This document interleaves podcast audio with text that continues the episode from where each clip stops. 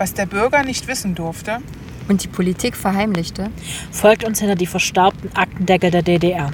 Hallo und herzlich willkommen zu einer neuen Folge von Vom mörderischen Osten.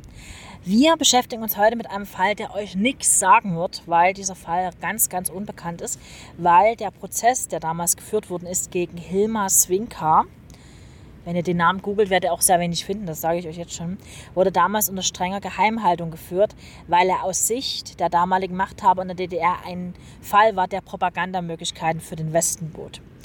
Wir fangen wieder wie üblich an. Wir werden ein bisschen was über das Vorleben erzählen. Also Hilmer ist geboren 1938 in Berlin. Ich habe leider kein genaues Geburtsdatum von ihm. Ist wahrscheinlich eher den Umständen geschuldet. 38, wir sind mitten äh, im Beginn des ja, wir sind mitten im Beginn des Zweiten Weltkrieges. Ich denke mal, dass da einfach das so ein bisschen untergegangen ist. Ähm, Geburtsurkunden und sowas waren damals nie so der Hit, von daher. Kann auch verloren gegangen sein. Definitiv, hm. denke ich mir mal.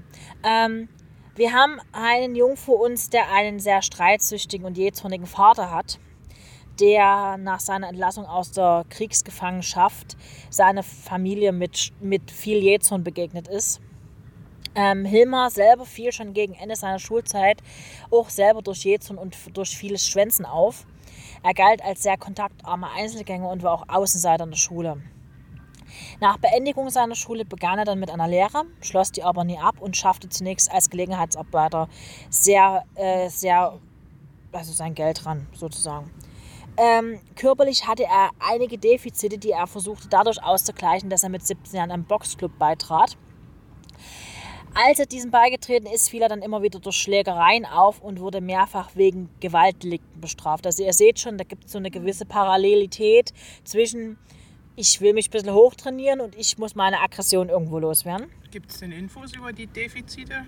Gibt es nichts weiter. Ich habe zumindest nichts weiter gefunden. Ich nehme aber an, wenn, wenn man so liest, naja, aber Außenseiter und kontaktarm, er wird wahrscheinlich dünn und hager gewesen sein, nehme ich ja, an. Schwächlich. Ja, wahrscheinlich. Also wie gesagt, es, es gibt ja einen Grund, warum man in der Schule irgendwie Opfer wird. In genau. irgendeiner Art und Weise. Also wir lassen das mal so ganz neutral stehen einfach. Mhm. Ähm, wir haben eine Zeit, in der es nur möglich war, in den Westen zu kommen. Und das versuchte er auch mehrfach, aber es ist immer wieder fehlgeschlagen. Schlussendlich hat ihn dann die DDR eine Stelle zugewiesen als Laborassistent und später auch als Sektionsgehilfe am Pathologischen Institut der Charité in Ostberlin. Die Charité mhm. damals schon ein relativ bekannter Ort. Mhm. Also wer ähm, sich mit der Charité, mit der Geschichte der Charité beschäftigt, die ist ja schon viele, viele Jahre ein Ort gewesen, wo man wirklich Neues ausprobiert hat, viele ausgetestet hat. Wer im Übrigen mal was über die Arbeit von einem Sektionsgehilfen erfahren möchte, denen empfehlen wir das Instagram-Profil von Professor Dr. Zokos. Nicht nur Autor, sondern auch aktueller Leiter des Pathologischen Instituts der Charité.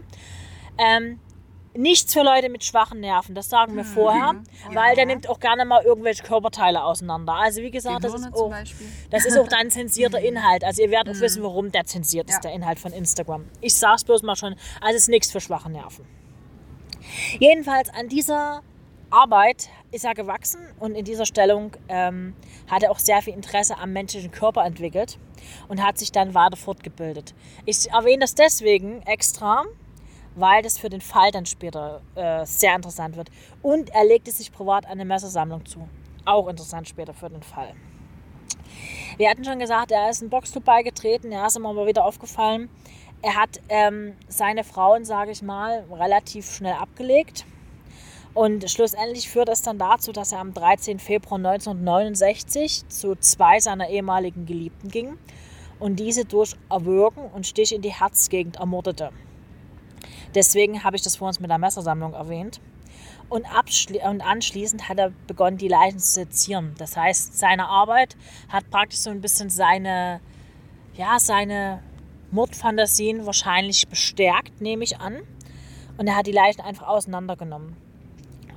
Diese Tötungen, also diese zwei Frauen, die er da umgebracht hatte, betrachtete er als Probe für die Ermordung seiner Ex-Frau. Also ihr merkt schon, da gibt es noch ein drittes Opfer. Und zwar ist er am Folgetag, am 14. Februar 1969. Damals war das noch nicht so hier in der DDR von wegen Valentinstag und hast du nicht gesehen. Das kommt erst ganz viel später. Jedenfalls begab er sich dann zu ihr, schnitt ihr die Kehle durch und sezierte sie auch. Allerdings hat er damit nie gerechnet, dass sich seine Ex-Frau sehr stark wehrt. Und natürlich durch die Schreie sind die Nachbarn alarmiert worden und die alarmierten dann die Polizei, die ihn schlussendlich festgenommen hat. Also er hat sich auch ohne Widerstand festnehmen lassen. Das werden wir in der DDR noch anders erleben. Es gibt durchaus andere Festnahmen, die viel, viel spektakulärer verlaufen sind als dieser. Ich sagte eingangs schon, dass der Prozess gegen ihn unter strenger Geheimhaltung geführt wurde, eben weil das ein Fall war, wo man so ein bisschen vermutete, ja, das könnte so ein bisschen Eifersuchtsdrama gewesen sein. Er geht also seinen Ex-Geliebten zu seiner Ex-Frau und so. Und deswegen wurde dieser Fall sehr stark unter Geheimhaltung geführt. Äh, man muss auch dazu sagen, viele Informationen zu dem Fall, die wir für unseren Podcast hier verwendet haben, haben wir auf russischen Webseiten gefunden. Also wenn die Übersetzung nie eins zu eins immer war, entschuldige ich mich.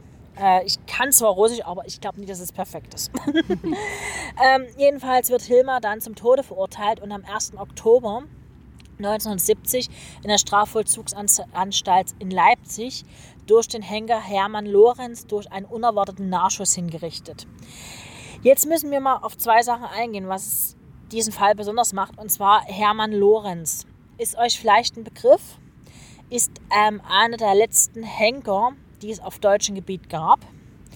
Ist ähm, 1928 in Tschechoslowakei, im heutigen Tschechien, geboren und ist erst 2001 in Leipzig gestorben. Ihr merkt, 2001 war die Wende lange durch.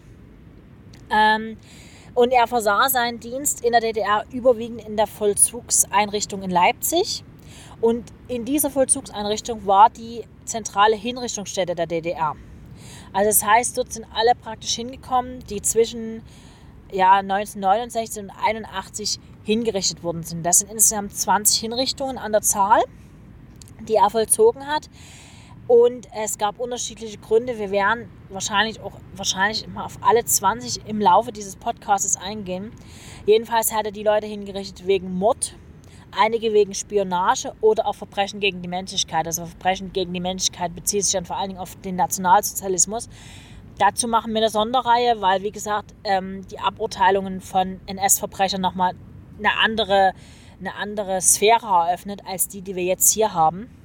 Und auch ähm, Spionageverbrechen machen wir nochmal als Sonder, äh, Sonderreihe, weil das, ja, sag ich mal, Verbrechen sind nie so ganz astrein teilweise gelaufen sind. Sagen wir es mal ganz vorsichtig. Lorenz galt im Übrigen als sehr sorgfältiger und pflichtbewusster Abteilungsleiter, der immer überpünktlich in der Strafanstalt ankam. Im Übrigen war es so, die Hinrichtungen wurden extra vergütet. Das heißt, er hat für eine Hinrichtung 200 Mark der DDR bekommen. Das war damals sehr viel Geld.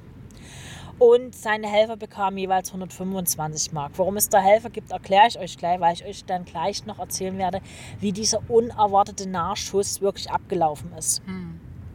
Über die Tätigkeit, die Lorenz dort noch zusätzlich hatte als, Hin, als, als Henker oder Richter oder Hinrichter, je nachdem, wie man es sehen möchte, wusste nur der Anstaltsleiter Hugo Friedrich Bescheid. Also alles andere ist so ein bisschen unter dem Deckmantel gelaufen. Und ähm, nach der Wende hat sich Lorenz mehrfach in Interviews und vor der Kamera zu seiner Tätigkeit geäußert, hat aber nie wirklich Reue gezeigt. Das war eben für ihn, er hat seine Pflicht getan und damit war das abgearbeitet. Ähm, ein Wort noch zu der, Todesstra zu der Todesstrafe in der DDR. Die gab es bis 1987, also sehr, sehr lange, wenn man vergleicht, dass die Bundesrepublik Deutschland sich schon 1949 abgeschafft hat und das Saarland 1956. Also das Saarland war damals französisches Besatzungsgebiet. Die haben das ein bisschen später gemacht. Aber wie gesagt, die waren schon ganz, ganz lange abgeschafft, ehe die DDR praktisch so weit war, dass sie gesagt hat, wir schaffen jetzt die Todesstrafe ab. Hm. Ja, ein unerwarteter Nachschuss. Das ist eine Sache, ähm, ich schicke jetzt mal vorweg, dass äh, wer das jetzt nicht hören kann, überspringt es mal die nächste Minute ungefähr, weil es ist nicht so ganz ohne, wie die das gemacht haben. Also, der unerwartete Nachschuss war von 1968 bis zur gesetzlichen Abschaffung der Todesstrafe 1987 in der DDR die einzige Hinrichtungsmethode, die es gab. Zunächst wurden ab 1952 Todesurteile vorwiegend durch das Fallbeil vollstreckt. Also ihr kennt es vielleicht unter Guillotine aus Frankreich. Und ab äh, 1968 wurden alle Exekutionen durch sogenannte Nachschüsse ins Hinterhaupt vollzogen, was dann eben in der zentralen Hinrichtungsstätte in Leipzig eben geschehen ist. Die zentrale Hinrichtungsstätte im Übrigen war früher mal ein königliches Landgericht. Also ihr seht, das Gebäude hat über die Zeiten viele, viele äh, Funktionen erfüllt. Ja, wie lief das Ganze ab? Also dem Todeskandidaten wurde die Möglichkeit gegeben, ein Gnadengesuch zu stellen. Das kennt ihr vielleicht aus den USA, da gibt es das auch. Da wird es beim Gouverneur des jeweiligen Bundesstaates gestellt. Hier musste es beim Staatsanwalt gestellt werden. In der Regel hat so ein Gnadengesuch keinen Erfolg gehabt. Das kann ich euch jetzt schon mal sagen. Also alle Fälle, die ich bisher recherchiert habe, hat ein Gnadengesuch kein, keine äh, Zustimmung gefunden, nur Ablehnung. Der Ablauf war folgendermaßen. Also die beiden Henkersknechte, deswegen sagte ich, er hat Knechte gehabt, die ihm da geholfen haben, haben den Verurteilten an beiden Armen gepackt und führten ihn zum größten Raum des Todestraktes. Auf seinem letzten Weg passierte der Gefangene dann drei Männer, die mit dem Rücken zur, äh, die mit dem Rücken zur Wand standen, also den Staatsanwalt, der ihn verurteilt hatte, den Vollstreckungsleiter und in der Mitte der Henker, also der Lorenz in dem Fall. Als die Tür zum leeren Hinrichtungsraum geöffnet wurde, trat der Scharfrichter von hinten an ihn heran. Der Henker bemühte sich, die Mündung seiner Pistole dem Hinterkopf möglichst nah zu bringen, ohne dabei den Kopf, also die, die, Haut, die Kopfhaut zu berühren, um, eine Schreckensreak um keine Schreckensreaktion auszulösen. Das heißt also, er hat sie praktisch ganz knapp über die Kopfhaut, hat er die Pistolenmündung gehalten. Also er ist so nahe wie möglich, aber nicht aufgesetzt. Genau, dass praktisch keine Reaktion erfolgt. Also du hast praktisch gewusst, was merkt. passiert, aber du wusstest in dem Moment nie, wann es passiert. Deswegen unerwartet. Ähm, das war eben die Vorgabe, dass man eben das unerwartet hatte, das zu erfolgen. Und im Nachgang, man hatte dann praktisch denjenigen, der war ja dann tot. Wie gesagt, die Leichen der Hingerichteten wurden dann unter strenger Geheimhaltung im nahegelegenen Südfriedhof in Leipzig anonym verbrannt. Und in den Krematoriensbüchern findet man das heute noch. Da steht allerdings kein Name, sondern es steht lediglich der Vermerk Anatomie dabei. Also wie gesagt, die wurden praktisch wirklich komplett anonym dann kremiert und die Asche wurde dann auch anonym begraben, wahrscheinlich entweder auf der Streublümchenwiese oder eben in so einem Massengrab, praktisch ohne Angabe von, von Namen. Äh, ja, relativ, eine relativ harte Praxis, finde ich, wenn man sich das so überlegt, äh, dass man da wirklich so den letzten Gang macht und weiß, okay, gut, es passiert es irgendwann und irgendwann knallt, sondern ist es vorbei. Ähm, Im Nachwirken gibt es gar nicht so viel dazu zu sagen, weil ähm, er ist nur zweimal aufgetaucht in irgendwelchen Büchern, dieser Fall. Und zwar haben wir einmal Hans Giroy, der hat ihn als Hilmar S. bezeichnet in seinen Büchern. Nee, andersrum. Hans Giroy hat ihn als Henry Sturzenbach bezeichnet. Der hat immer andere Namen verwendet. Der Autor wird euch auch ganz oft begegnen. Der hat sehr, sehr viel über äh, DDR-Verbrechen recherchiert. Und dann gibt es noch ein Buch von ähm, einem Leiter eines Gerichtsmedizinischen Instituts Berlin. Der hat den Fall unter Hilmar S. Ge geführt praktisch. Also Hilmar S. passt natürlich dann zu seinem Namen. Aber wie gesagt, das ist so ein Fall, ja, man hat ihn nie gehört. Also ich habe davon nie irgendwie vorher was gehört gehabt. Ich kannte auch den Namen vorher nie. Ich auch nicht. Sagt mir Aber äh, spannend, was es doch für in der DDR für Verbrechen gab. Also man hat es immer mal wieder so ein bisschen bloß am Rande mal mitgekriegt.